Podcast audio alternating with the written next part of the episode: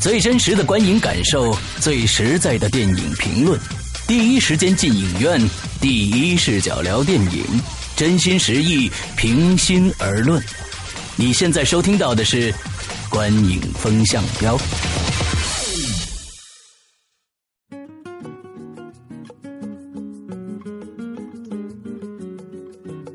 各位听众，大家好，欢迎收听《观影风向标》，我是石阳。我是波米，我是玄木。哎，今天我们跟大家聊一聊刚刚上映的《超体》这部电影啊。首先呢，请玄木来说一下这个影片的相关资讯。嗯，《超体》这个影片呢，是它的英文名是叫 Lucy 啊，因为这两个名字可能差距比较大，所以呢，大家可能对应英文名不一定能够对上。呃，那这部影片呢，是由。呃，法国著名导演吕克·贝松执导的，呃，然后呢，他以本身呢也是这个影片的编剧，呃，这个出品呢是法国的欧罗巴公司，在中国的发行呢是中影华夏，然后还有加上就是基美影业，呃，这部影片的主演呢是大名鼎鼎的美女斯嘉丽·约翰逊，那配角呢这里边有摩根·弗里曼和崔民植，就是韩国的崔民植，也都是比较有名的演员了，呃。上映呢是在十月二十四号上映的，首第一天的票房在四千万左右吧。嗯，对，大概是这么个信息。嗯，那四千万的票房还还可以啊。我我看到那个电影贴吧说的，电影票房说的是三千五。对，有三千多，有有，我看了两个数据啊，一个数据是三千五到三千六左右，一个数据是四千三。所以可能今天下午晚一点才能有第一天准确的数据。嗯嗯嗯嗯。那其实呢，这部电影啊，我我们看完了以后呢，觉得这还是像我们以前的那种嗯制作的方式啊，就是分前后两部。因为这部电电影说的话，假如说不说剧情的话，那是完全没法说的。所以呢，我们就在前面啊，草草的先把这个剧情、表演和娱乐三个的打分。打分呢，我们稍微说一下我们的原因，之后我们会在中间断开之。之后就是大家还没有看电影的，可以在这儿停下来，等看完电影再听后半部分的，因为后半部分呢涉及到严重的剧透啊，肯定会这样子的。呃，所以那么我们现在就来开始啊，首先呢来剧情先打分，哎，波米多少分？呃，五点五，五点五分。呃，我是七分。嗯，波米那个这个玄木呢？啊，我给八分。呃，这前后差距非常的大啊！那咱们从 从从高到低吧，从高到低吧，先这个玄牧先说说。行，那个这个影片呢，就是我为什么会给这么高的分？因为说实话，这个影片本身就是我我最喜欢的是，呃，我看完之后，因为这片子我看了两遍啊，呃，它其实是。就是属于能够打到我喜欢的一个类型。它虽然是一个科幻动作影片，但是呢，它是讲述了一个。就是算算人类哲学上的这么一个，就用很相对浅显易懂的方式，在探讨一个这个人类存在的意义，或者哪怕延伸到宇宙存在意义这么高度的一个影片。而吕克贝松呢，用这种方式去阐释，呃，因为我们不能剧透嘛，后面可能我我们可以再相对多的去。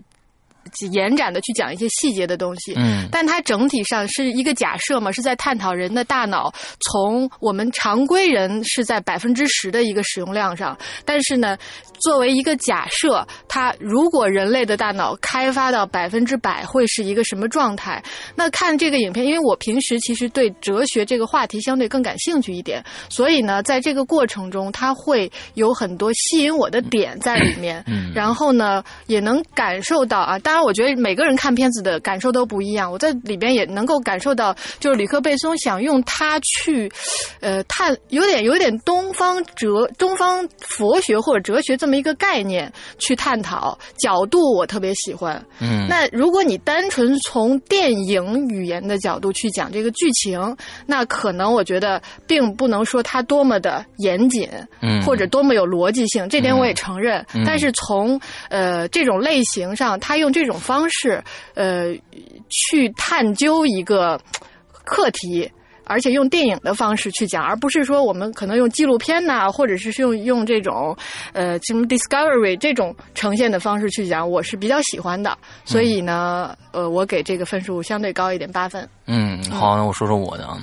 因为呃也确实大家都知道了，熟悉李克贝松的，这是他所说的一生排过的第十部的。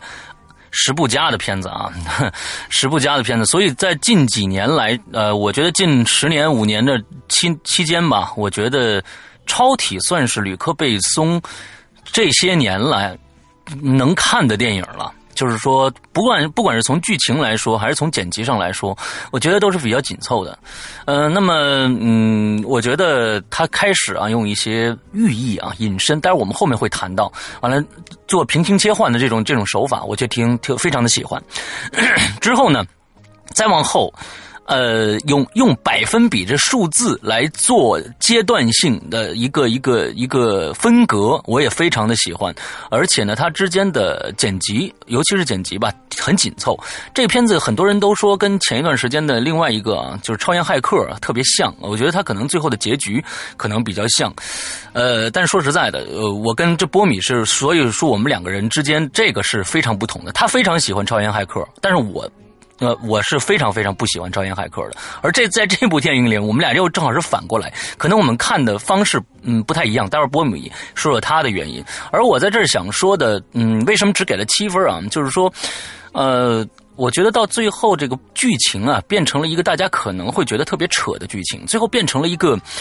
它是科幻吗？好像又不是，他是超级英雄吗？他也不是，就变成了一个非常奇怪的一个产物。这个我能明白，可能在当时，呃，看完电影以后，大家会会会觉得，呃，这个是一个最最重要的一点。但是刚才听完这个玄木说的，我觉得可能会在哲学思想上，会一些他想带给大家的一些可能呃哲学高度的一些东西，可能更多的是那些东西，并不是说让大家去讨论这个片子是否是一个嗯。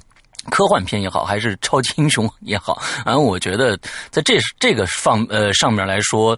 呃，我觉得是见仁见智的，所以我给了七分。来，波米说一说。嗯，我觉得他的我我个人觉得他的最大问题可能就是在哲学这块儿，嗯，就是因为他所整个所进行的这个论证过程。呃，大家都说嘛，就有些人说这是一个伪建立在伪科学基础上的，嗯我是承认这一点的。嗯嗯嗯呃，就是它其实这个电影，它其实是关乎于这个问题，就是这套理论是否能说服你。嗯如果它能说服你的话，你可能信了，然后你就会觉得，哎，这个片子真不简单。但如果他从开始就完全说服不了你，嗯那可能你就通篇对他他这个这个看这个片子的时候，你就通篇不会进入这一套感觉。嗯嗯嗯就是可能会出现这个这个这个旅客背诵一思考我就发笑的这种一种结果，啊，所以说呃，因为现在也不能剧透，所以说我只能说，另外从一个方面来讲。嗯，我倒是承认，我倒是同意你施阳说的，就是这个确实在他近年的片子里算是比较好的，嗯，呃，起码是在呃第五元素之后嘛，啊，应该是这样吧。对对对对，呃，但是呢，就如果说不和他自己系列的去比，嗯。如果比如说单看这个文本的话，一个是它格局比较小，呃，它缩到了最小最小的一个嗯个体啊，对，就是就是这个片子掐头去尾，而且呢，如果去除去除纪录片段落和片头片尾的话，其实它的实拍素材也就一个小时多一点儿，我感觉，嗯因为它用了。大量的纪录片，像我们非常熟悉的《天旋地黄》，嗯以及《轮回》那那一个系列的纪录片，纪录片我很喜欢。嗯嗯呃，包括所以有人说前半部是《动物世界》，后半部是走进科学嘛，走走进伪科学啊所以呃，我觉得也不是没有道理。呃，它的另外一个我可能觉得有一点，嗯，按说从从本身的这个格局小的这个扎实程度来讲呢，它应该是在及格分以上的。但另外一个我觉得有点问题的是，它其实整个的最后的几场动作戏，包括这些人物的背景设置，嗯其实都是都是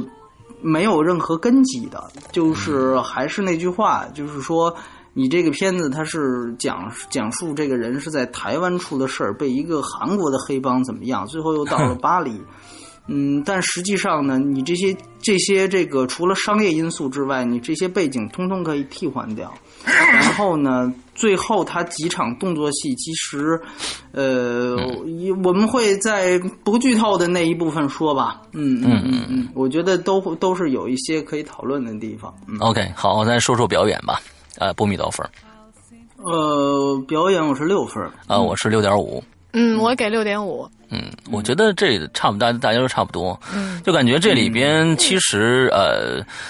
呃，是斯嘉丽·约翰逊一个人的戏啊，剩下的我觉得像佛摩佛摩那个摩根·弗里曼，弗里曼对，呃，根本就没有什么可展开的空间。另外，我觉得这里面有可能就是说崔明植吧，他是一个就是很很性格的演员嘛。我们知道过去这个老男孩啊什么的，他就是那个那那那个那个状态，所以他表现出来的没有太多的空间，那就是一个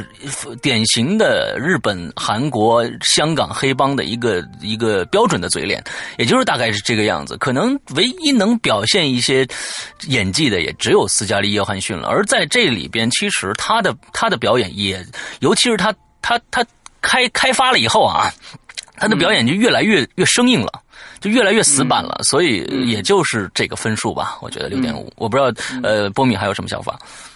对，我觉得差不多，因为他整个角色我觉得都是浮在空中的，对对，就除了斯嘉丽·约翰逊这个角色，所以说。我是觉得其他角色必要性根本就不大。嗯嗯，尤其那警察啊，我觉得尤其那个警察，我其实特别不理解为什么选那么丑的一个警察。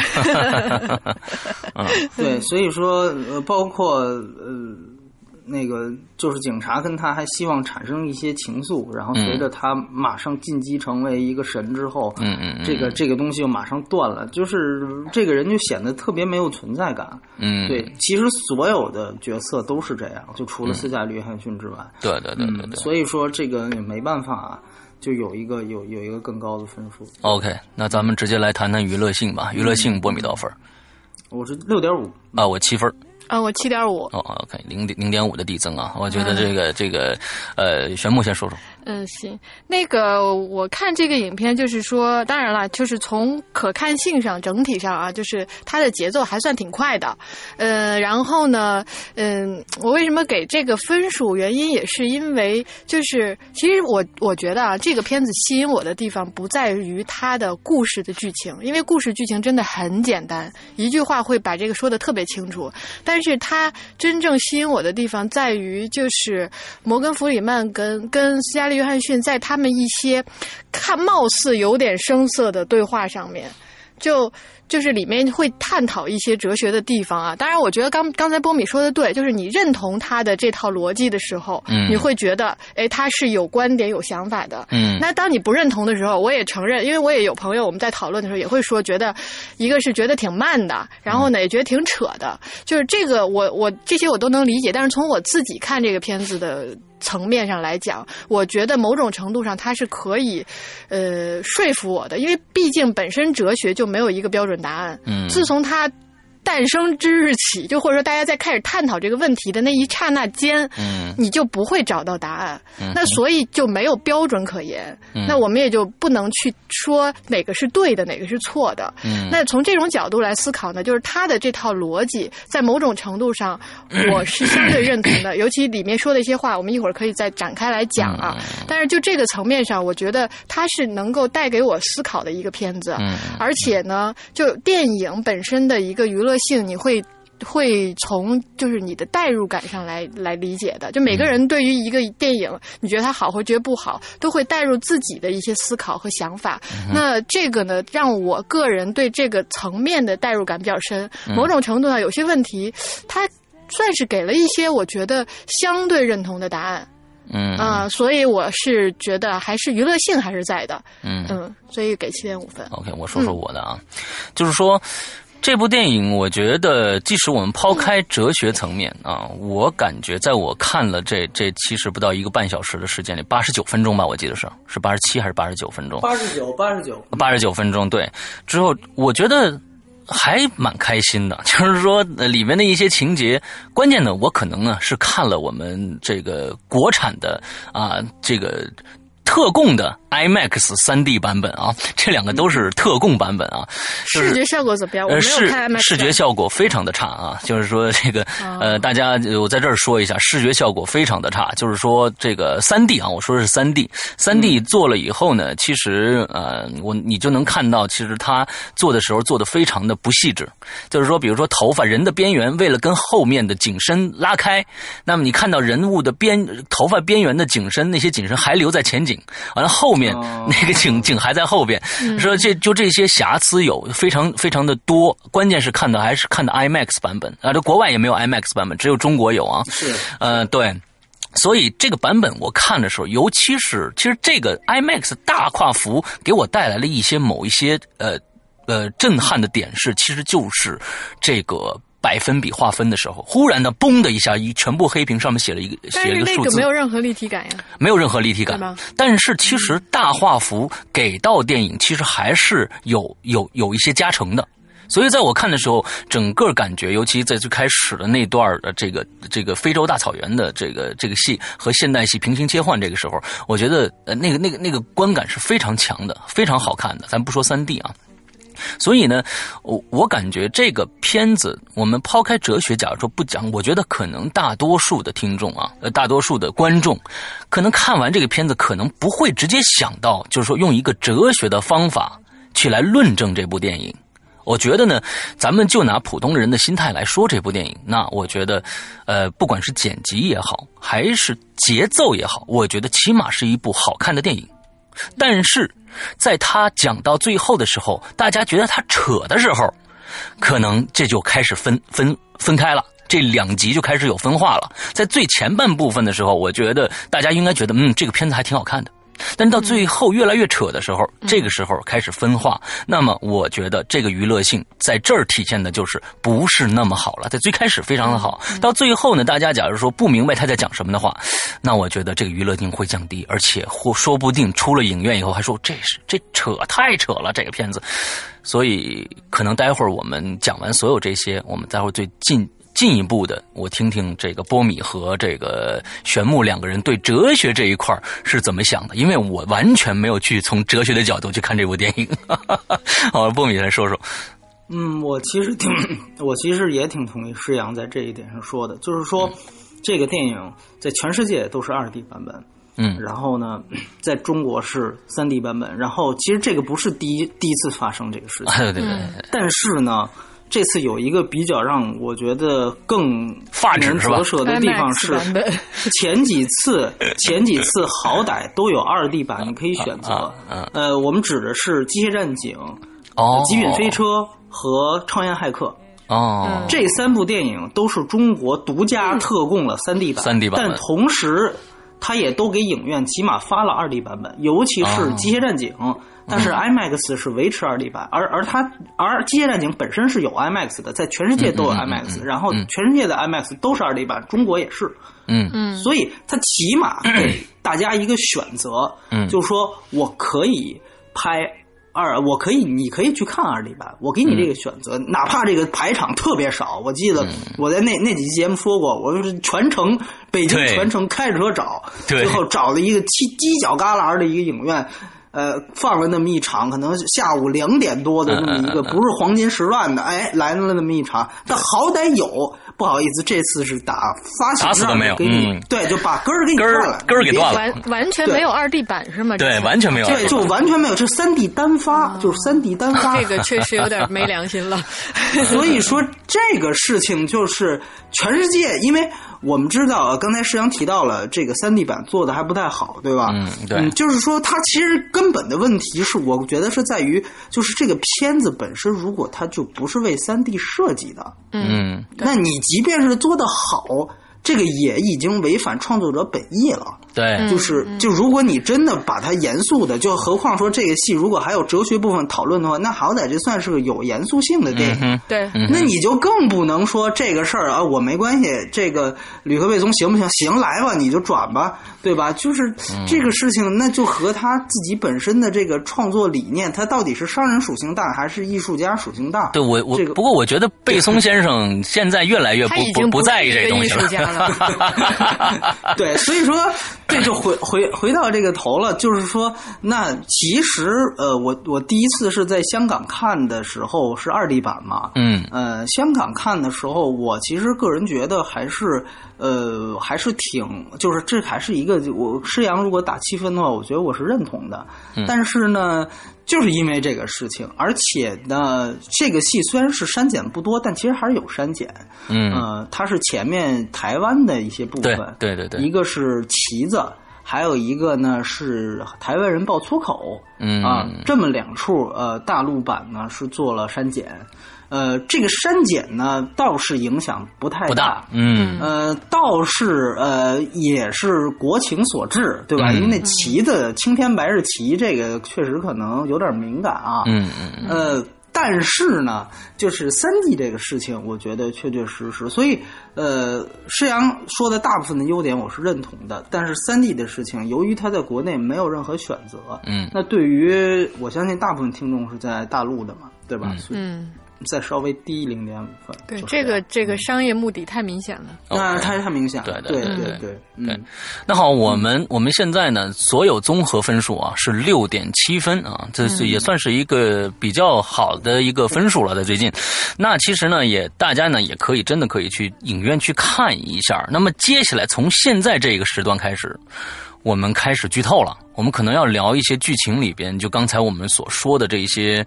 呃，高深的哲学层层面啊，没什么高深，呃这都是自己的一些，对对对，我我自己的一些理解而已。对对对对，我我我我是我看这个电影呢，我从我我还没有从那么高的高度来去理解它啊。完了之后，但是呢，这确实也是呃导演创作者的本意，他本身就是想探讨一些对，东西。想想要探讨一些东西。那好，那我们从现在开始剧透了，没看过的朋友可以在这里暂停下来，看完了以后再来接着听下去啊。那行，我觉得。呃，这个波米先来说一说吧，你你感觉这个电影里边，从咱们还是从剧情吧，咱们从整体吧，也不用分分阶段了，嗯，对对对从整体，嗯，我觉得是这样。首先就是就他本身的，就先放放他想说什么再说。就是我觉得，因为这个角色就是斯嘉丽·约翰逊这个 Lucy 这个角色，他到最后，他实际上设定他其实你可以看成是他每一秒的智商，在他变异之后都在猛增，对吧？对对所以刚才我提到了一个我我需要解释呃表演上面的问题，就是我为什么觉得所有的配角都是浮在空中的，包括所有的背景都是浮在空中的。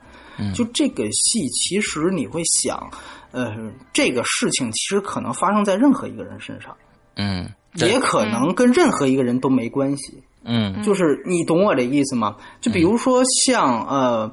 所以这个是就是你比如说为什么非得选台湾？那么不选台湾行不行？也行，嗯对吧？你选择另外一个地方也行。那那为什么非得是崔民植的这个这个韩国人的这黑帮？你换个国家的黑帮行也行，嗯这个无大所谓。然后呢，你不是黑人科学家行不行？也行。你不最后不去巴黎行不行？都可以。所有的角色都浮在空中，是因为他没有在在文本本身上没有任何一个文化根基的体现。这就是一个，因为如果因为我们看第一幕就是两个人在这个这个酒店前，对吧？嗯嗯就就开始就就这个事情去讨论，这个事情对前因后果就全都是简短截说，你明白吗？全部没有任何前因后果，所以它是一个就是具体的发生的一个事件。所以说，他没有这个人，他他前面的交代，比如说 Lucy，他之前是一个什么样的人，他遭受过什么，他有过什么感情，嗯或者他是为什么来这儿，然后这样那个的，就这种这种所有的前面的交代并不具体，并不具体之后呢，呃，当他出现发生这个一个一个变异之后呢，他只能聚焦于什么呢？就只能聚焦于 OK，这个人他在智商飞速增长当中。把别人甩开一一万十万八千里的这种优越感，嗯他的所有的影片的快感，像你说的前半段来的快感都是在这儿。嗯所以说，它其实并不是一个，就是这个 OK，这个还有斯嘉丽·约翰逊自己还可以看，但其实说句实话，比如说像他中间给摩根·弗里曼打了个电话，嗯呃，就寻求他的这样的一个指引，对吧？但其实如果像刚才说的，他每一秒钟的智商都在猛增，他其实有打电话这个功夫，他早就自己悟出来了。你懂我的意思吗？就是我我是觉得，就是说，他实际上吕克贝松在这样的一个极小的格局上，给自己设立了一个特别大的一个坑，挖了一个特别大的坑，就是这个智商一定最后要冲到百分之百。嗯嗯，就在文本本身啊，我先不说他想说的是形而上的那些东西，嗯，就在文本本身，他这个是他的文本最后就 hold 不住。另外一点就是刚才说的警察那一点。嗯，因为他按照他台词的解释，他终究要去消，他要消除所有的人性和动物性。嗯，所以这个法国警察的地位，这个角色的设置就显得极其尴尬，就你没有任何呃，就是存在的必要。因为而且包括他最后的这场动作戏，就是里面这个超体在进化。外面的，这个崔明植的黑帮杀到，先且不说他怎么就带了这么多人杀过来，还带着那么多武器啊，就是就是杀到，然后在法国巴黎直接就火并，包括 包括这个和这个警察，然后好像是警察在这个给超体拖延时间，嗯，但其实我们知道那个时候超体早就已经成上帝了，我觉得他那个时候的功能，他一掌就能把巴黎给拍平了，他还需要一个普通的警察在外面给他拖延时间。而且最有意思的是，到最后他要营造一个紧张感，就是崔明植差一点冲进来就把他爆头了。嗯嗯，就是这一个，我就觉得十分的，因为我们都知道这个人到最后他已经成了一个神了。嗯，这个紧张感在我这儿根本说不通，你明白吗？他可以停下一秒钟，大手一挥，这个巴黎就平了。居然最后要一个根本就是一个。就黑帮头子嘛，就是一个混混冲进来，还真的差点就把他打死了。观众还要揪心一下，就你这个原动力在哪？所以他的所有动作片上的原动力，在我看来，由于他挖了一个大坑就不存在。那么这个，所以说，你比如说像吕克贝松最近他们公司出品最好的一个电影，我觉得是《飓风营救》啊。比如《飓风营救》，它很简单，就是这是一个父亲。女儿被劫走了，所以我要救。那我里面所有的动作戏、追车戏、枪战戏，都有原因的招数，都是一个非常具体的原因。这个具体原因可以打动你，可以打动我，可以打动全世界所有的观众，因为我们不是为人儿女，就是为人父母。嗯。所以这个事情出现，而超体这个问题是在于，首先它发生的这个事情跟我就没关系，它也不是像待会儿说超验骇客，它是讲的一个人类可能下一步就是数字时代就到来，那这个也是跟你我休戚相关的，我们每天都低当低头族，越来越多的让互联网摄入我们的生活。哦，这个我觉得还有点危机性，跟我还有关系，这个是完全是一个偶发事件。嗯，那跟我有什么关系？这个是第一点。第二点就是，由于你都神性到了这样的一个程度了，那你的普通的这种动作戏的这种动机根源，在文本上，在我这儿看就立不住。它不像呃飓风营救，那我必须得救我女儿。这个东西是 OK，我明白你的动机根源很实在。而那个，我觉得我靠，你需要让普通人去保护一个神。我觉得这个就，所以说，这是我认为，就是说，嗯，先不说他什么思想，就是在整个剧情上，我觉得一个比较。那么，我这里再稍微多说一句啊，就是那么有一个我觉得可以做正面案例的，但也不是说影史杰作一个片子，也在中国上映过，叫《永无止境》啊，嗯，是布拉德利库珀和罗伯特德尼罗演的。有趣的是，这部电影也是集美影业引进的。啊，对对对，同一家公司。嗯，对对对对，那那个电影，我觉得他在剧情上就比他就比超体聪明在一点在哪儿呢？就是他是觉得脑体开发我是就是阶段性的，我吃了这药，我可以维持二三十分钟的这个这个脑体的这个开发程度多，就是我我我二三十分钟时期我是高智商超能力的，但是这药性一过，我又回到普通人了。嗯嗯嗯，然后我吃完这药，我也不是一下就变百分之百了，嗯嗯，我只是稍微的比这个正常人多了那么一点，嗯，所以如果从动作片的角度衡量，还是说先不提形而上的东西，从动作片角度衡量，你这样其实做很多的里面的动作戏，嗯，二位我不知道都看没看过那个戏啊？嗯，看过，看过。对，里面有一个戏嘛，就是说他吃完这个药之后，他要处理那个，他要摆脱他跟踪的那个戏，然后他就抓起湖面上的一个小孩儿，嗯，然后用那个冰刀去削那个匪徒的脸，对对，这种东西就是非常棒的，就是说这个是我的智商长到一个我可以想出这样的招数，但是又不至于我已经是神了。那我要是神，我还用用着拿起小孩我一掌我把你拍死了，不完了吗？对不对？那 这里面给你扔到天花，所以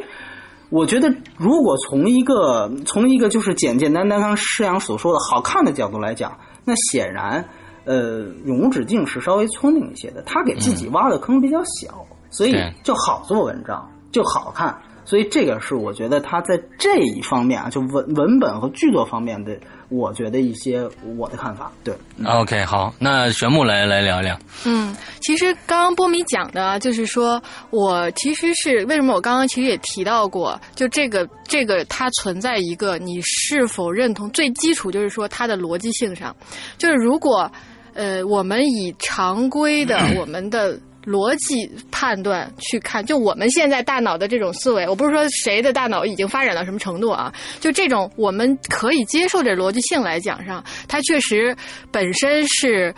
有一些东西是立不住脚的。我个人是确实也很不喜欢最后那个场景，就是。就就里边他在进化，外面这帮人打，我觉得他从从这个剧情的角度确实是站不住脚的。但是呢，就是刚刚波米讲到说，一个部分是那个，就是这个男主角，就不是男主角，就是这个警察他的存在的意义啊。因为怎么说呢？我觉得这个 Lucy 的进化，呃，我们本身这件事情就是一个假设。其实这个假设呢，呃，谁也不知道它真正会是什么样子。嗯，而这种从百分之十一直到百分之百的这种解读呢，也是基于就是现有咱们人类百分之十的头脑去假设出来的东西。嗯，那至于这种假设。是否可能，谁也不知道。那只是看我们是否从这种这种层面上认不认同。那我从他这百分之十一步步的这种进化的过程啊，能感受到，就是他是开始是可以，比如说，就是没有感受不到疼痛了。嗯。然后呢，他可以控制一些物体。嗯。就开始，比如他中间有拿着枪去直接，就他从来没练过打枪，应该包括没练过开车，他都可以很容易的控制。嗯。然后再往上发展呢，他就可以控制人了。就他不用枪，也不用打斗，直接就能控制。然后呢，再往下，他可能就是就一步步的在跟他是就是在这个过程中，我觉得他把就是人跟自然这种。这种原根性的东西在尝试着去去探讨，而这警察的出现呢，我觉得确实有很多不是特别有必要的地方在。但是有一点啊，就是呃，他跟 Lucy 的那个接吻，当时接吻的那个时候呢，我觉得有点牵强。但是后面 Lucy 说了一句话，我觉得就又能让我反过去去回忆回忆，就是他还是觉得这个人性的层面在。他说的是说，呃。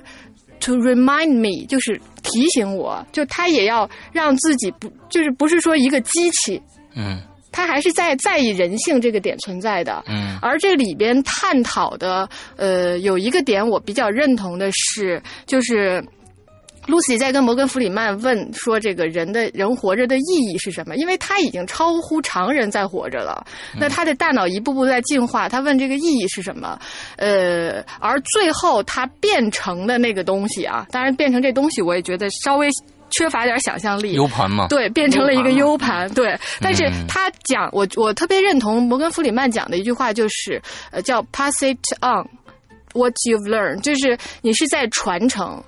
不管从人类诞生，然后到他为了克服恶劣的情况，然后呢，那恶劣的这个情情境的时候，我会去抗争。那当你比处于比较舒适的情况下呢，我们就会有情感的产生，然后去繁衍。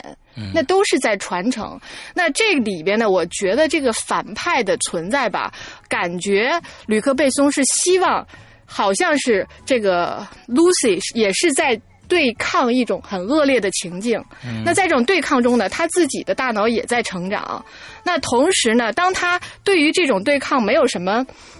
他完全都不用去对抗，他已经处于一种神的状态。对，就是没有恐惧、没有疼痛、没有欲望的时候，那他他讲的是，就是说我还希望能够作为人的那个意义，就是他这个里边体现的是一种爱，但我觉得他的这种爱呢，不是。就是我们常常常讲的这种私欲的爱，就是人之间的这种，他讲的是一个他希望通过他大脑的进化，能够传承给人类一些什么东西，所以呢，他最后就是传承出来是个 U 盘啊。这 U 盘我说到这儿我就觉得有点低级，但是呢，就是这一条线是能感受到他是想这么去讲述的。嗯，对对，所以但是就是说，我觉得他的思想，呃，是怎么样的？这个片子是其实另外一回事情。比如说，像刚才他说，他是问摩根弗里曼，呃，我应该怎么做？但其实是摩根弗里曼，他虽然研究这事儿啊几十年，就他这个角色，但其实他终究还是一个正常人。嗯，他没比其他人多出多少超能力来，就是他一个嗯一个要成为神的人，然后需要一个普通人去指引神下一步要干什么，就你明白吗？就是说他说的这个思想我我都是理解你的不错这个这我理解但你的这是这个不需要让一个普通人从他但的嘴里说，是是这样，因为他本身在那个阶段啊，但我当然我觉得，其实咱们去探讨他每个阶段变成什么样，本身咱们讲究这个就有一点是，呃，没必要没必要。嗯说实话，因为他自己就没有交代因太。对他没有很严谨因为啊这个这个剧情啊，如果咱们用咱们常规的逻辑性去讲，它是漏洞百出的。嗯但是呢，就是你要说从那个角度讲，在它发展的那个阶段，因为我觉得它还属于比较初期的阶嗯段，它只是从互联网上哗获得了很多的信息，但是它你记得它中中间有一个什么，就是要香槟 to knowledge，嗯但是他是感受到哦，人类有通过人类的这已经有的百分之十创造了这么多的东西，但是呢，他还是有他自己不能够感受到的。这这也是为我觉得他是讲在讲究一个 connection，就是人跟人之间的关系，他可能也是需要别人给他的一些启发。突然间他在跟摩根弗里曼的这个对话中悟到了。就是他最后说的是一个是 pass it on，还有一个呢是时间。就最后包括他在跟那些科学家讲时间这个概念的时候，也有那种就是时间是全部的纬度，就有点一瞬即万年那种感觉。就我觉得咱们如果单纯讲剧情，我特别认同波米，它里边有特别多的漏洞。嗯但是呢，就包括他为什么去台湾拍摄，其实这个背景我也知道，就是为了中国的投资。部分的投资有一部分是在国内有拍摄场景的，才容易让这个影片能够在中国引进起来和放映起来比较顺利。哦，对，有这个背景层面在。就是说实话，它真的在哪儿拍都是都是可以的。就它在剧情的文本层面上，我认同博米的这个想法。但是就是你要去深讨它的这个东西呢，我觉得就是又背离了本身吕克贝松最早的这个初衷，想探讨我们不能触及的那个领域。所以咱们的这种探讨方式就有点互相矛盾。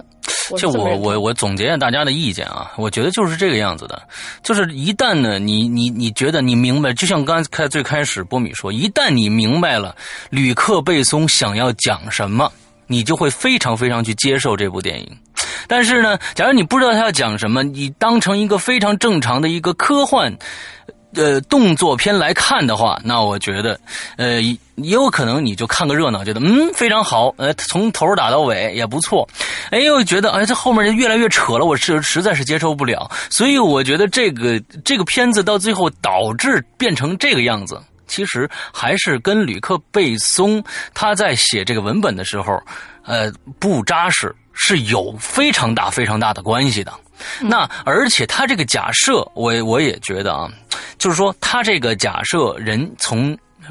一到百分之百的这个变迁过程，那么这个变迁过程本身是不可能用现在我们的这种百分之十的大脑已经开开发百分之十已经非常牛逼的这种这种这种状态去可以理解的，而这种但是吕克贝松也是百分之对他也没错我我刚才想说呢，我我现在就是在想说，我说，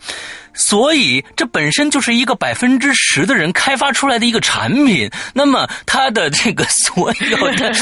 这些 bug 什么的存在呢，我觉得也是非常正常的，你明白吗？但是我是觉得，我是觉得，就是大家都是百分之十，但是影、史上也有一些更严谨的科幻片。嗯嗯嗯嗯，对对对对，你明白我的意思吗？对就是说，这个戏就是说他的只能还是说他自己的问题吧。我对对对觉得还是还这个是有他这个是完全是问题对他自己因为的问题。对，对，因为他要真好，就不会有这种争执了。就大家都会觉得，就是不管是从它的意义上，还是从它的剧情的结构性上，都会觉得好。对那他应该就不止百分之十了。包括像像刚才施阳跟我说的是，就是超英骇客这事儿。嗯其实我我我从那个去想超体啊，你看超体，它其实它最后还是要有追车戏，还是要有枪战。嗯它其实吕克贝松还是希望。让大家别尽量把它对，把别尽量把它变成了一个神棍片儿，就还是尽量去保持一些动作片的类型片元素。对对，这个我觉得就是。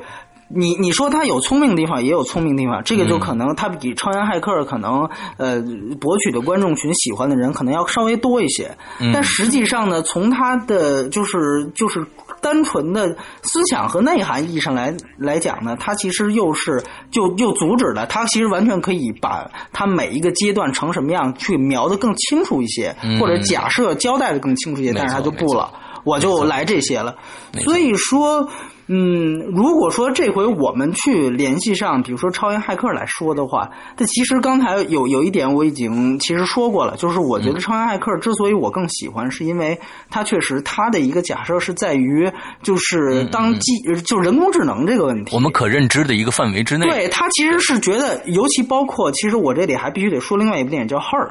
他、啊那部电影那个看过，啊那是很多人就说说这次斯嘉丽·约翰逊最后升级完了。就变成了变成 Her 了就是 哎这个好是这个好他这个好的一个前传，他的这个好，这个好，这个好。包括像 他，包括嗯像呃《超人骇客》，我觉得嗯都比这个片子我要更喜欢那两部的原因，就是因嗯为它其实真正给大家一个未来的假设，而不是一嗯个偶发事件。就是说，未来我们逐渐设呃跟这个互联网打交道越来越多的时候，有一天也许我不需要跟人谈恋爱了。嗯哼，那有这样一个极其高精尖的一个人工智能出现的时候对，它比任何普通人都要关心你，都要懂你想什么对。因为你跟电脑接触时间比你跟任何一个爱人的接触时间都长的话，那他其实是比任何人都了解你的，嗯哼，所以就出现了一堆和云端谈恋爱的人。嗯。那么他其实，在这样做这样的一个假设，但是后来他发现，当云端已经高智商到那个程度的时候，他为什么只跟你一个人谈恋爱呢？对。他为什么只要谈恋爱呢？对，所以那个时候你会觉得，哦，原来他有一个巨大的科幻背景假设的时候，嗯嗯嗯，你会真正愿意去思考，因为他会觉得，或许未来的某一天就是没。错没错。但是超体的问题在于它完完全全是一个，就是我我把它就就就是体内藏毒嘛，对吧？嗯这个事儿它不是发生在每一个人身上的，对对吧？而就虽然都是科幻，都是瞎编的，但是呢，也至少存在一个和现实的远近程度的这么一个、一个一个东西，对吧？嗯所以说，在那个时候，我觉得超体很多人就。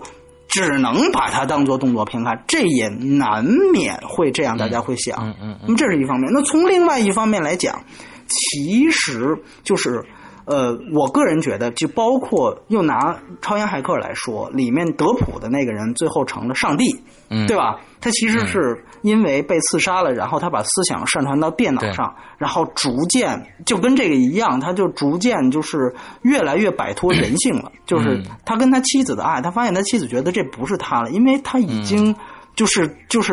已经连通到等于他的知识库就是整个互联网。那你想想，这个人，而且他的他就具有了机器思维，那这个人他自然就绝对要摆脱人性了，他的神性就自然就会越来越强。所以这个时候，他对这些小情小爱就不太在意了。但是呢，那个片子我觉得就是两个对手戏之间的，就是说这是妻子忽然感受出来的，而不是说像这个戏是直接，我我是直接需要去交代硬出来生生的，哎哎，硬生生的就给你加到你身上。对我，我告诉你啊，就是当我发展到百分之多少的时候，我我就怎么样了开始退化，我的是对，哎这是说出来的。就这个，而且我觉得最我们回到就刚才呃全部提到的哲学问题，就是说人终归按照一套哲学理论，它起码是一分为二的，就是说我们首先要认识世界，然后呢，认识世界之后改造世界。那么，尤其是当然，我们我觉得大部分人都做不到，都做两方面都永远做不到。但是神可能是这样，就是他会在迅速的认识世界，嗯然后迅速的进行改造世界，因为他是神，他可以认识世界的人超脱于人数万倍。那么，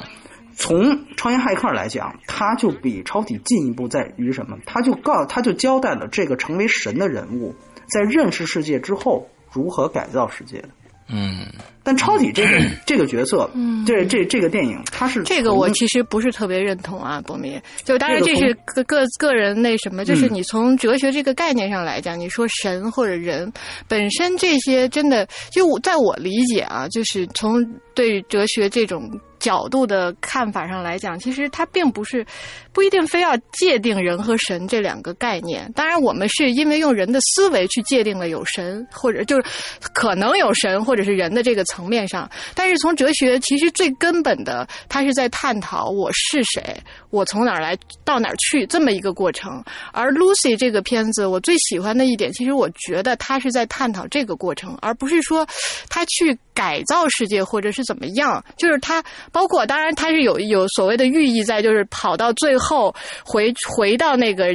第一个起源叫做 Lucy 的那只，就是人猿对人猿。然后呢，他跟他有那么一个接触。那这个过程中，就是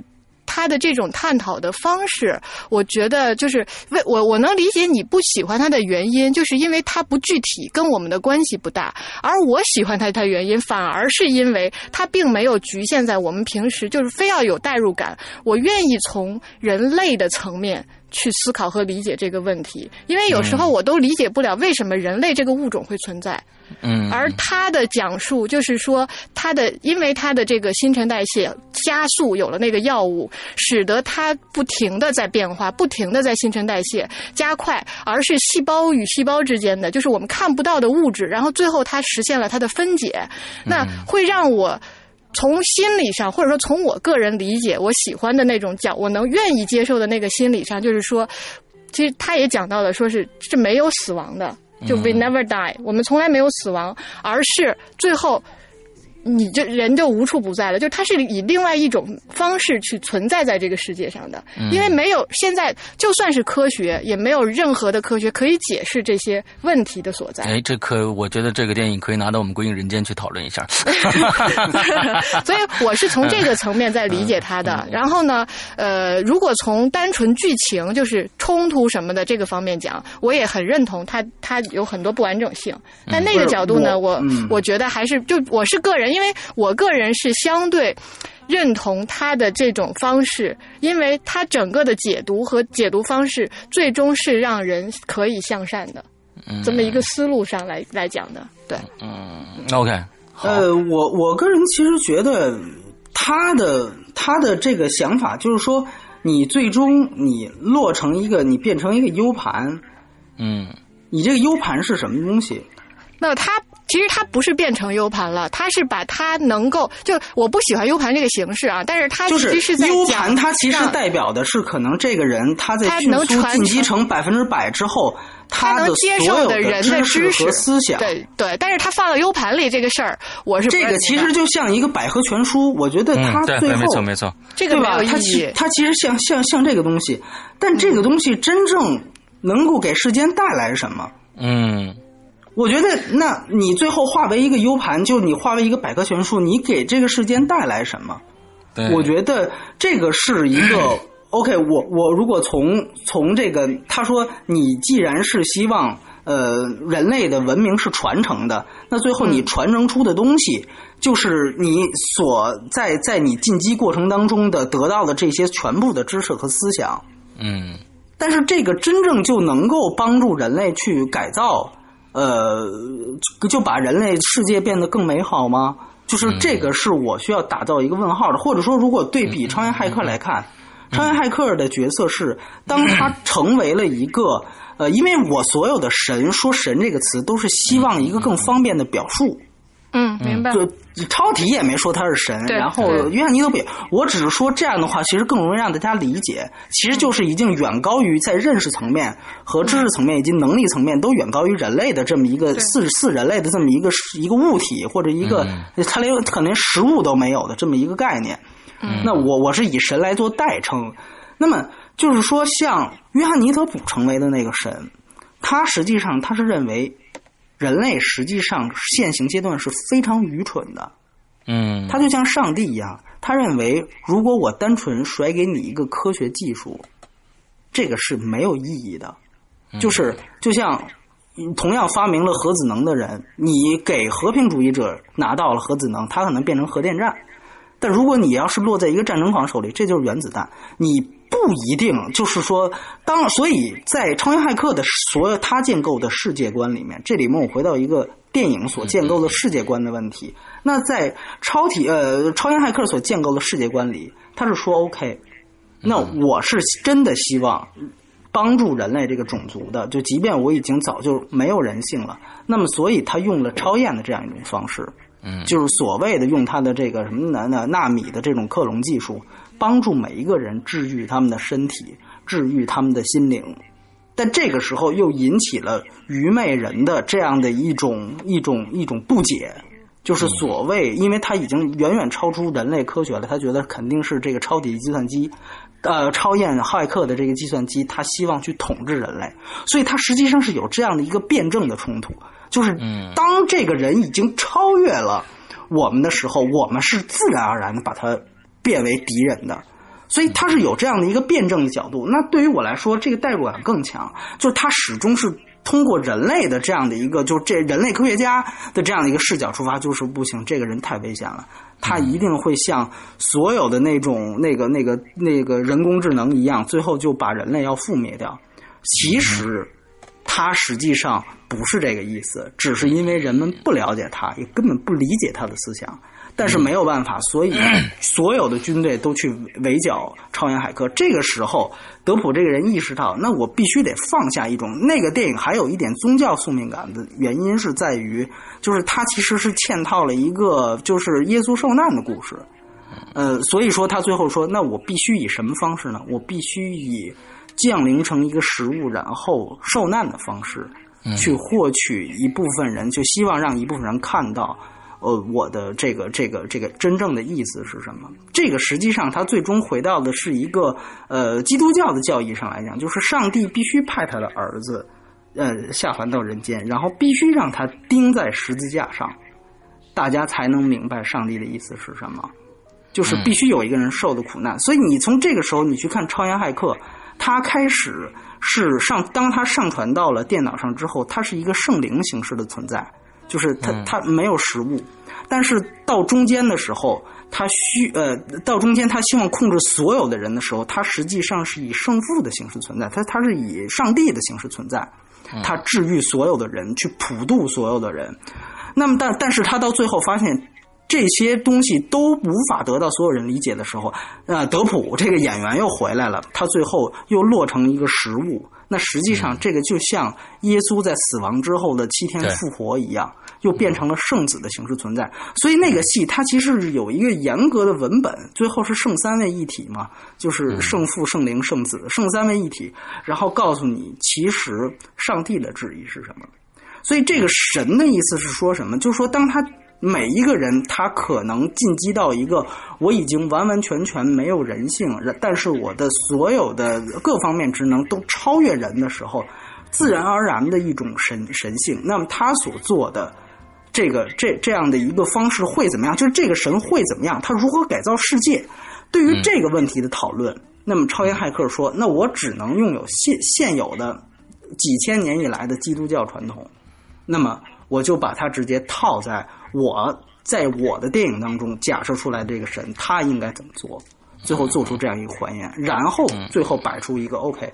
这个这个这个数字世界或人工智能世界对人类的影响。那我觉得这一套理论 OK，我理解起来我就会觉得 OK，它非常非常有概念。当然，它那个电影本身也是因为娱乐性上，包括它的交代叙事上也有很大的问题，所以也也使人有时候看不进去，也根本就不想去想它要要真的要说什么。嗯，所以所以这个是我觉得两个戏，那那相对而言，可能超体就还是我刚才说的那句话，就是说你真正对人类文明的改造在于哪儿？嗯，其实是这样，我觉得其实我并没有觉得他是为了创造斯嘉丽·约翰逊发展到百分之百之后，他就是个神了，而是他是在探讨人就是最终要去哪儿的这么一个结论。就是，并不是说神，出我们可能变，就是不管不管是神存在着，或者说变成了神，然后他帮助人类。我觉得并我的理解啊，他并没有在探讨这个层面，说他能够，只是他变成一个 U 盘去。能够帮助你人类做点什么，能做什么就是什么，也无所谓。但是呢，他最终其实他不是最后给的他的那个短信就是我无处不在嘛，就 I am I'm everywhere。那他，我觉得最终他其实是在探讨的，就他跟超验骇客本身还是有不太一样的地方，在于那个确实是从神的层面去。就指导人类，或者让我们去醒悟什么，而这个是在讲说，呃，他到了这种阶段，就他已经以就我们人类以不是说人类了，就是人最终发展到一个什么阶段，是不是真正有死亡？那你死了之后会在哪儿？就是它会引发你这方面的思考。当然没有没有一个标准或者正确的答案了。我是从这个角度在理解这个问题的。OK，我我我我我觉得是这样，我再多说一点，就是说，呃，或许我们当我们试着去理解超体的时候，其实它很像一点，就是比如说，呃，刚才呃玄木提到了一个，就是它有。就是它有东方这一套哲学的理论，那你比如像我们都知道，像像佛教，它是六道轮回嘛，对吧？嗯就是人会一直在六道轮回当中反复。那么你如何去跳出这个六道轮回呢？是你需要，比如说禅宗、密宗各有各法，有的人说你是需要去成佛。啊，通过念经啊，通过呃普度众生啊，你要成佛。当你成佛之后，你会达到一个究竟的状态。就究竟是是是这样的话，你就跳跳脱了这个六道轮回。究竟的状态里是没有时间的，是没有空间的，这是一个独立存在的概念。那或许我从从如果从这个角度来讲，或许呃超体它所讲述的这一套方式，你可以这样去理解。就是我，我可以可能它类似于这样的一套方式，就它到最后它达到了一个究竟的状态。你包括它最后，呃，它的那个视觉化效果，就是背景全白，对吧？就是它实际上，而且当它已经具备了穿越时空能力之后，它的下一步其实就是时空的无意义嘛，那就是一个究竟的状态，就是这个维度里面已经不再有任何的时间和空间的概念了。对那么，但是反过头来，你会去想，比如像佛教，他在阐述他这套理论的时候，他说：“那你怎么样去达到究竟？你怎么样去逃脱六十六道轮回？是是是需要你真正去做什么的，而不是因为一次意外。你懂我的意思吗？就是说，他但我是觉得咱们因为一次在探讨巧合。这个，对我知道，因为我觉得啊，就咱们要再探讨这个，其实就已经完全、啊对对对完全背离整个影片的那个逻辑了。我觉得是这样，我我我听了听你们俩人都说了啊，我觉得这就是说这部片子本身呢，假如说那我应该给这个片子的娱乐分呃娱乐性啊再加几分，要不然那那聊不了聊不了这么多啊。嗯，作为一个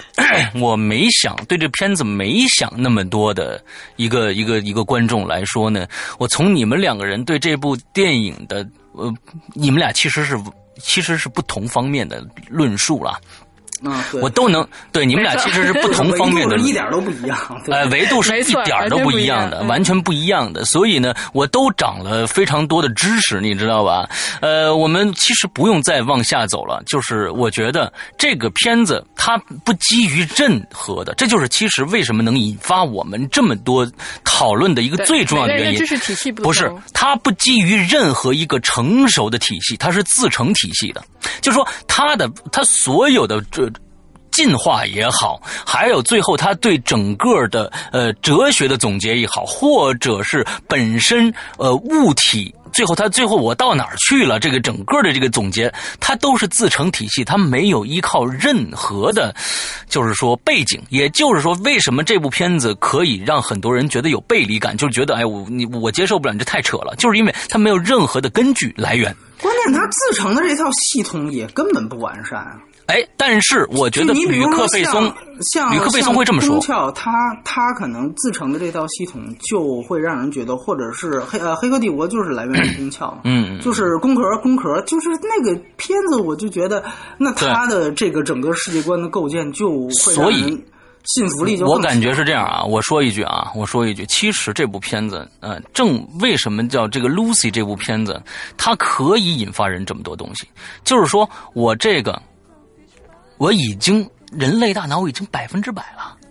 我说的是百分之百以后的事儿啊！咱们现在你从百分之十开始，这跟你们人类就没有关系了。这个世界观，我百分之二十以后，假如说咱们人类全都是百分之二十的大脑开发的话，那的世界观肯定会发生质的变化。那我们现在没有质世界观的，我们不讨论世界观是怎么样子的。我觉得他可能会这么说，所以我觉得。他拍出来这电影呢？你是拍给百分之十的观众没错，没错，这就是他是最失败的一点。就是说，大家看着很多就说：“哎，我你这太扯了，太扯！为什么那么多人说太扯了呢？就是因为这这这没法让人理解，没法让包括我自己，我也觉得他很扯。不是，就是说我我的意思就是说，呃，我的意思其实是这样的一个意思，就是说，嗯，呃。因为所有的人都是这这样的一个水平线，嗯，你拍百分之百之后的事儿跟我有什么关系？对，没没关系嘛，我就是说嘛，就是他拍跟我有什么关系，对吗？就是我我我在说的一点就是说，超验骇客，我看到了他跟我的关系，Her，我看到他跟我的关系，但是所有的好的科幻电影，百分之百虽然不一定对，但是他只是提供了一种我想象的可能性，而且跟我产生的关系。而且你知道还有一点就是说。呃，他有一些呃东西，比如说摩根弗里曼他说的那个科教片里面，他在做演讲的时候说的一些科教片里东西，现在已经科学的是被证伪的东西。比如说，海豚是利用自己头脑百分之二十，这个事情是是是胡扯，你明白吗？但是他。